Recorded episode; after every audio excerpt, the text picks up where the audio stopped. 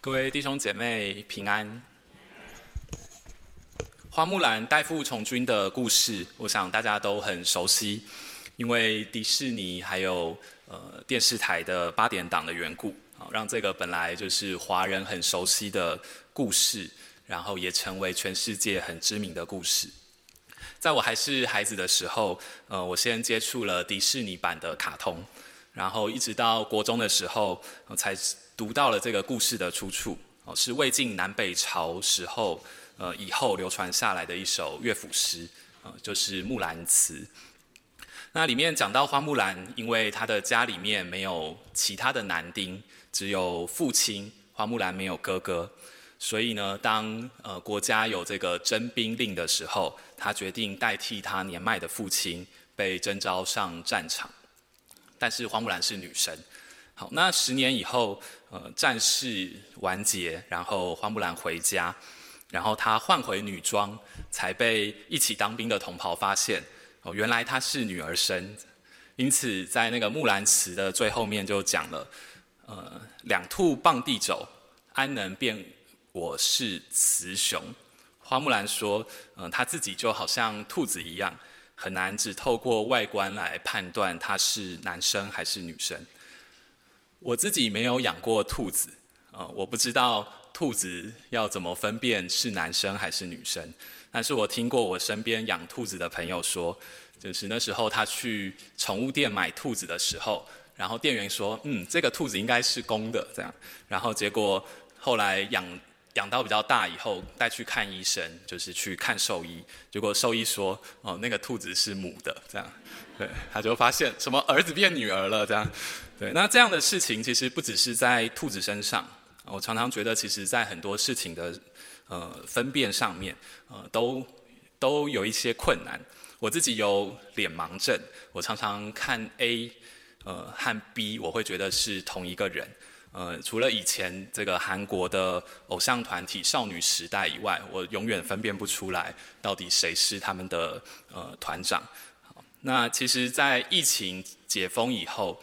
就是弟兄姐妹开始来到教会，呃，有的时候在报道处或者是在聚会的时候，呃，疫情前我们都戴着口罩，啊，疫情解封以后，大家会把口罩拿下来，呃，对我来说也是一个再重新认识一次，呃，再重新认识大家的这个长相。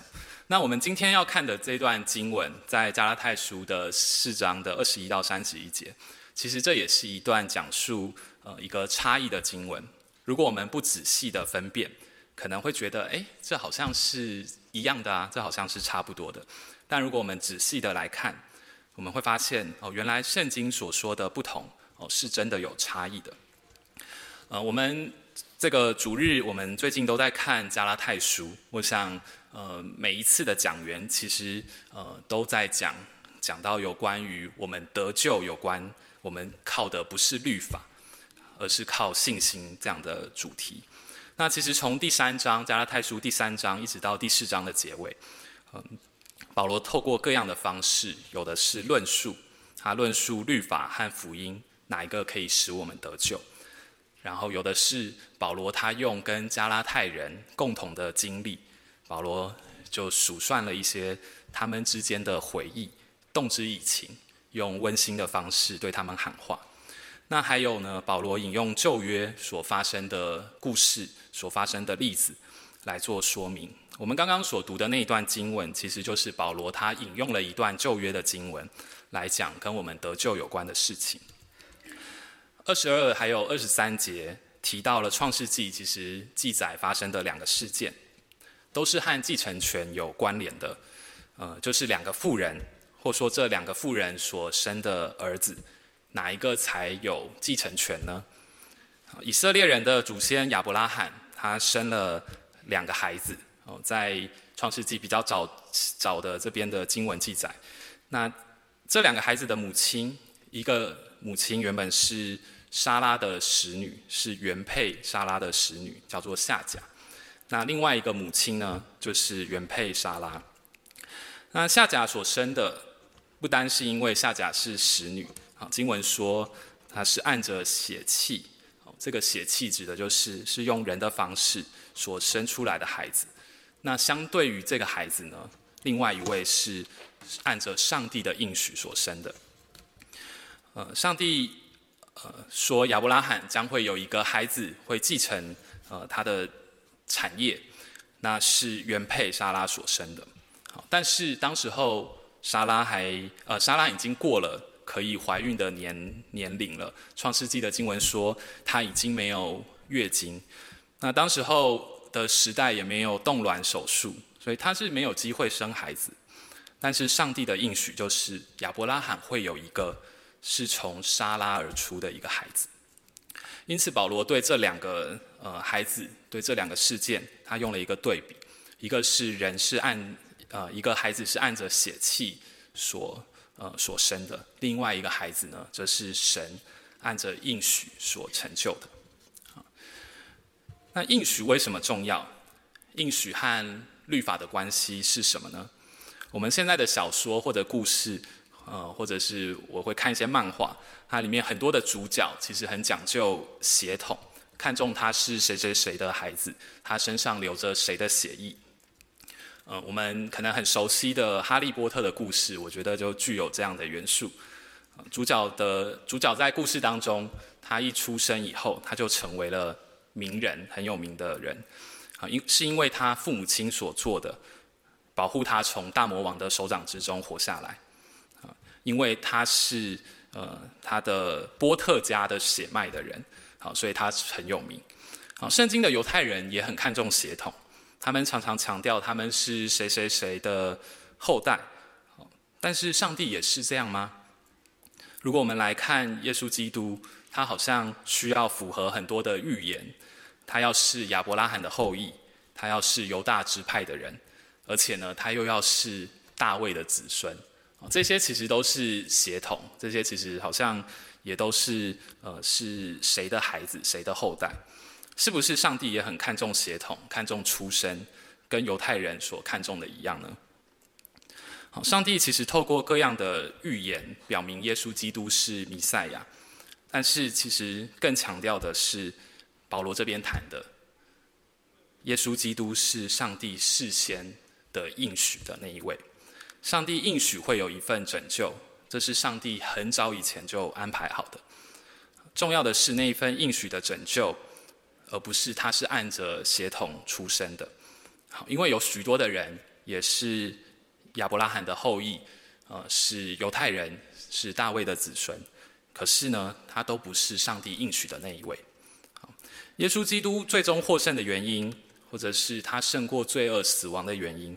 不是因为他需要亚伯拉罕后裔的这份血统，他才能战胜死亡，而是上帝其实他透过预言，他预先安排好了这个结尾，他透过这个应许，的确是如果从呃经文来看，的确是耶稣基督是这个血统的，但是呃这个协同其实表明的是上帝他已经做好这样的安排，上帝已经做好这样的结局，是上帝事先所应许的。可以说，保罗在加拉太书中一直强调的是，其实要我们不要倒果为因，不要倒果为因，我们不要把结果当成原因。我们得救倚靠，我们得救是因为我们呃倚靠的是福音，我们得救倚靠的不是律法。我们称义是因为我们相信耶稣基督，而不是依靠律法。我们成为上帝的儿女，是凭着上帝的应许，而不是律法。或者说是血统，律法没有不好，甚至说律法是好的，因为律法是上帝所赐的，律法显明了上帝的公义，显明了上帝的心意，显明了上帝的标准。但是我们依靠的是上帝的应许，我们在这件事情上，保罗提醒我们不要搞错对象。经文二十四节，呃，一直到三十一节，保罗用了一个特别的例子。如果我们仔细来看，会觉得，嗯，这个例子好像很合理，但是呢，这个例子好像又哪里怪怪的。保罗把刚刚创世纪继承人的经文拿出来说，他说：“出于西乃山的，生子为奴，乃是下甲。西乃山代表的是律法，因为十诫是在那边被赐下的。”是上帝赐给摩西、赐给以色列人，就是在西乃山。而上帝的城耶路撒冷也是同一类，是一起的，是属于下甲的，就是他不是继承人那一支的后代。然后有一群人是这样，但是另外一群人呢，则是在天上的耶路撒冷，是应许的后代。我们可以呃看到保罗在这边说，前者代表了旧约，好，后者代表了新约。好，我们听完以后，或者是看完这段经文，会觉得保罗所讲有哪边怪怪的吗？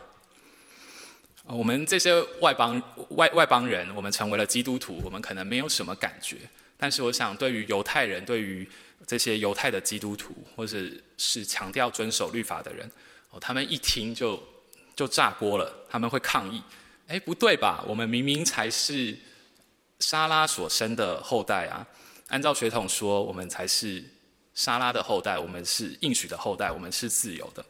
而且呢，耶路撒冷不也是上帝圣殿的所在吗？是上帝同在的象征吗？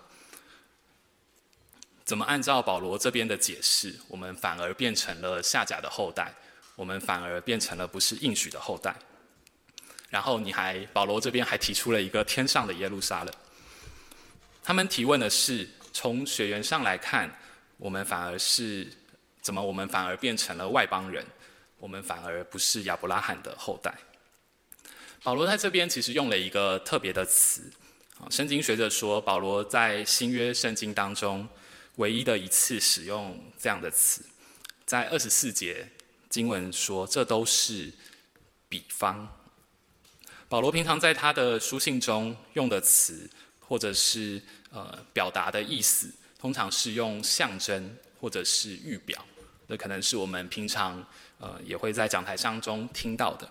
象征或预表是什么意思呢？新约新约应验了旧约的。呃，内容这个样的表达被称为预表。比如说，呃，旧约会讲到献祭，我们献上羔羊，然后代替我们死，为我们赎罪，这是旧约。但是新约呢，呃，是耶稣基督他献上了他的生命，好像那个羔羊代替我们死，然后为我们赎罪。所以旧约的羔羊预表了新约的耶稣基督。可以说，呃，前者旧约的是预表，但后者的那个才是本体，才是完成体。而这里和合本的译者其实他们也有注意到保罗这边的用法，所以将它翻成比方。保罗在这里其实他不是要解释原本旧约所呃发生的事情，作者原本的意思，或者是预表如何呈现啊。保罗在这边不是这样子。而是他用这一段的经文，他有新一层的属灵意思的解释，所以他说，呃，这都是比方。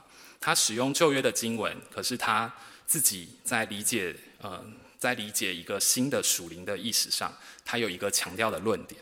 好，那保罗强调的论点是什么？其实就是我们刚刚讲的，他所强调的是应许，是上帝的应许。保罗讲这些话有明显的对象。在二十一节经文那边就提到，是对这些倚靠律法的人说的。你们这愿意在律法以下的人，请告诉我，你们岂没有听见律法吗？保罗其实在这边，呃，他在写加拉太书，虽然加拉太是外邦的，呃，在。这个不是犹太人的地区，是在罗马帝国统治，是外族人，是罗马帝国辖下的呃外邦的城市。可是保罗在这边提醒的是，我们每一个基督徒，不论我们是犹太人或者我们不是犹太人，但我们得救都是透过上帝的应许得救的。我们不是靠着律法得救的，我们都是因为上帝的应许，我们才成为上帝的儿女。这是我们其实也是我们刚刚提到的，我们不要倒果为因。好，从结果来看，是我们每个得救的人都是血统纯正的。啊，外邦的基督徒的我们啊，我们也是血统纯正的。啊，这是什么意思？啊，其实，在上个礼拜我们所看的经文文瑜师母讲道当中所呃讲到三章二十九节，加拉太书三章二十九节的经文，其实说到：你们既属乎基督，就是亚伯拉罕的后裔，是照着应许承受产业的。我们这些属乎耶稣基督的人，我们就成为了亚伯拉罕的后裔。对，所以我们成为亚伯拉罕的后裔，其实是我们是血统纯正的。我们这些外邦人反而因为应许而生，好，这是上帝做成的。在我们刚刚所读的二十八节的经文说：“弟兄们，我们是凭着应许做儿女的。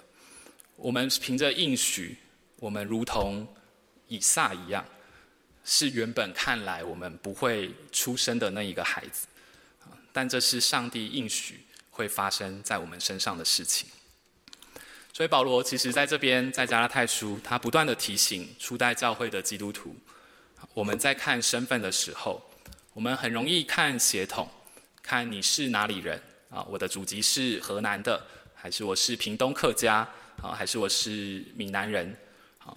但是上帝的国看信徒看应许，看的是我是相信耶稣基督的，所以我成为了上帝的儿女。上帝的国所看的方式，跟呃我们人的国我们所看的方式是不同的。我们因着信心，我们因着耶稣基督，因着应许，我们成为了亚伯拉罕的真后裔。我们不是靠着割礼，呃割礼，我们也不是靠着守律法。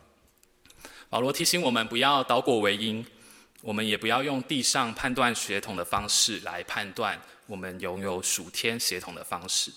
好，但讲到这边，我不知道保罗在两千年前，呃，这个写的这些内容，对我们现在来说，对我们现在这些基督徒来说，我们难道不是都靠应许吗？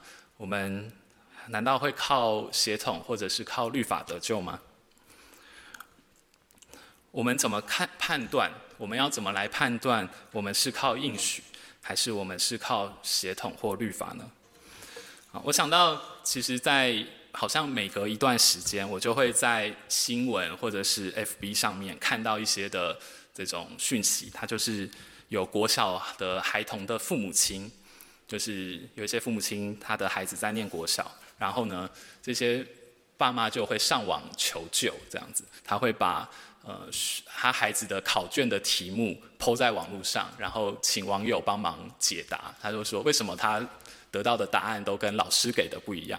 然后 我常常看到的是数学的四则运算，啊，数学四则运算大概是四年级、五年级学的那些加减乘除，啊，我们都有一个口诀，我从国小一直记到现在，先乘除后加减，然后有括号的要先算。好，其实从国小开始，我们就一直知道这些规则。但是当这些数字、这些符号摆在一起的时候，然后我们就会看见，呃，好像比我们想象中的有一点难分辨。因为新闻或者是 FB 下面，他们会有很多的留言，然后那个留言通常会有两个答案，可能一个是 A 答案，一个是 B 答案。然后很很有趣，我是后来看了很多留言以后，就发现。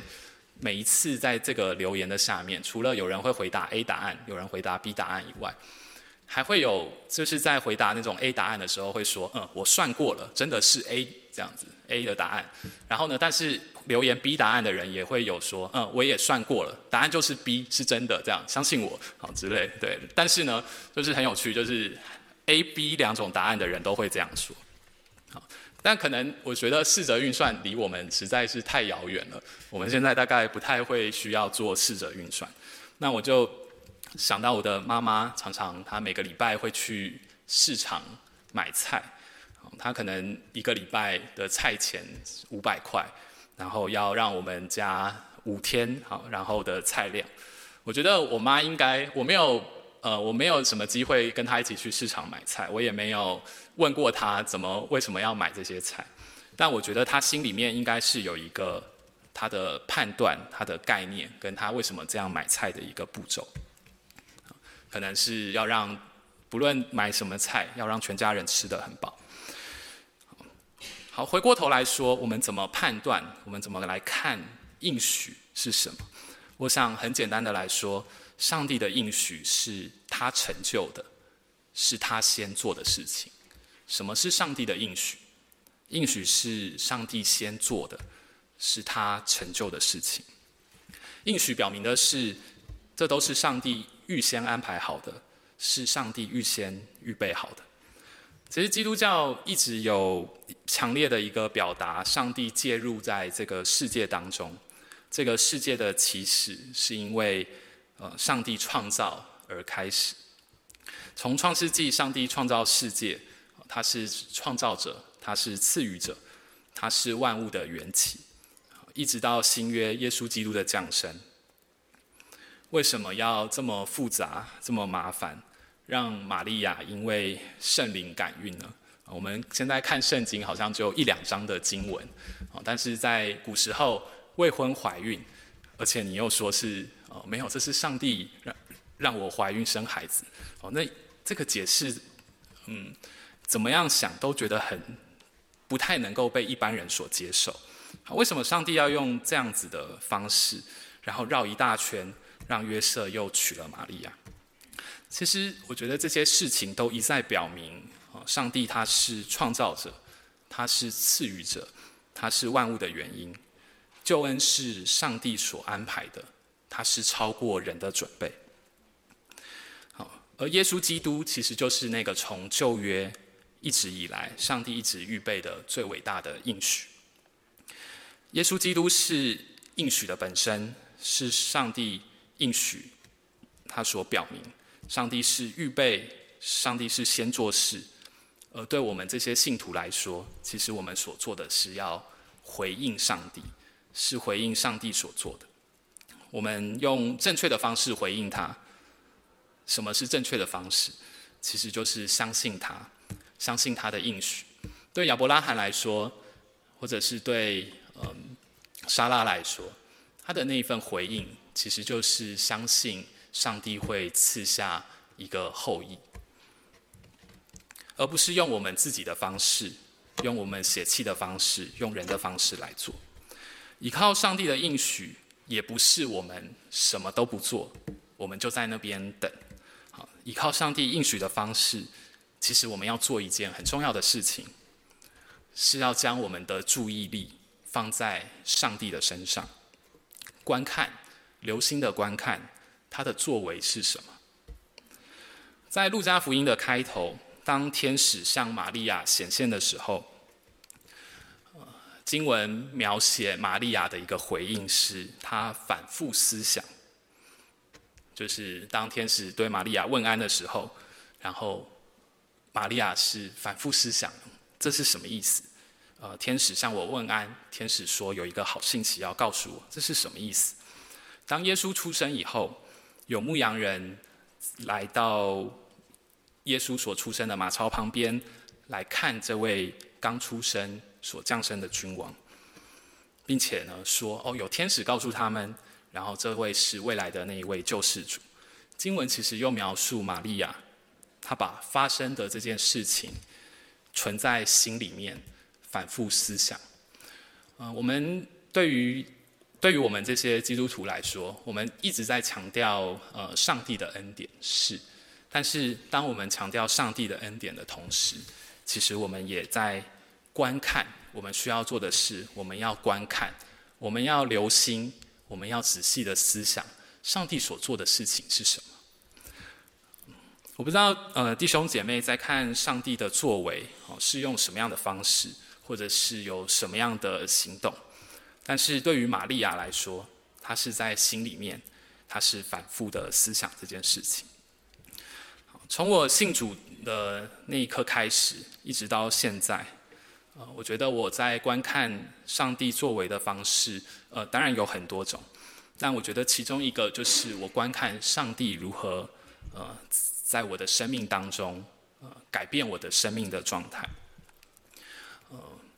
我觉得在很多的时候，我在看我自己的，呃，我是觉得蛮呃失望的。啊，怎么信主都这么久了，却还做不到什么，却还做不到一些呃应该要做到的事情，而且那些事情可能不是很大，是很小的事情，但就是我就是做不好，我就是做不到。甚至我觉得，在我身边的一些朋友、家人，他不是基督徒，哦，他们好像都做得还比我好。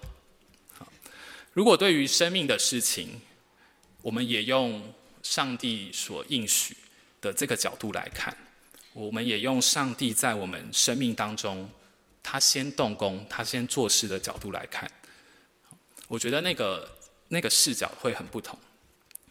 我们会看见上帝其实在我们生命当中。他已经做的，他已经改变的，其实也是刚刚玉强长老在领会的时候所说的。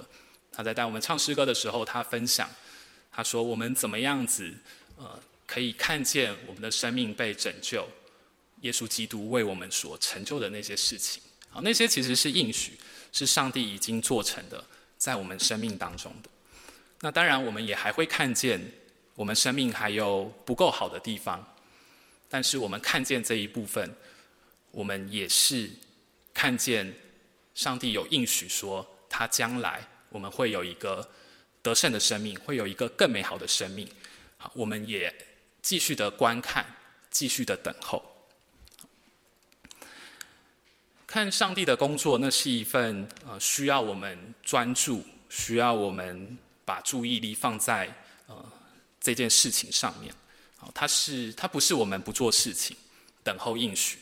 而是我们所做的事情是看神在我们生命当中，或者是神他如何成就应许这件事情，而不只是我们自己，我们好像做到了什么，或者是我们还没有做到什么。焦点其实不是在我们自己的身上，焦点其实是在上帝的身上。好，各位弟兄姐妹，有没有觉得这是一种很吊诡的事情？就是我们又是看我们自己。但我们又是看我们自己，其实是上帝在我们身上所做的事情。我觉得这是一件，其实呃，如同这个呃主题所讲的，就是我觉得它是一件很难分辨的事情，它是一件需要练习的事情，它也是一件需要不断被提醒的事情。我们可能会看三年前，或者是五年前。跟我们现在相比，我有了什么样的进步？我又学会了什么样的技能？我在什么样的事情上，也许在人际，也许在工作上面，我又有更多怎么样的长进？但是保罗这边其实谈的应许，我们也可以换一个角度来看，看的是在我们现在跟三年前或者是五年前的我们自己相比，我看见上帝在我的生命当中。他做了什么样的工作？是在这一段时间，上帝所做的。我们经历了什么样的改变？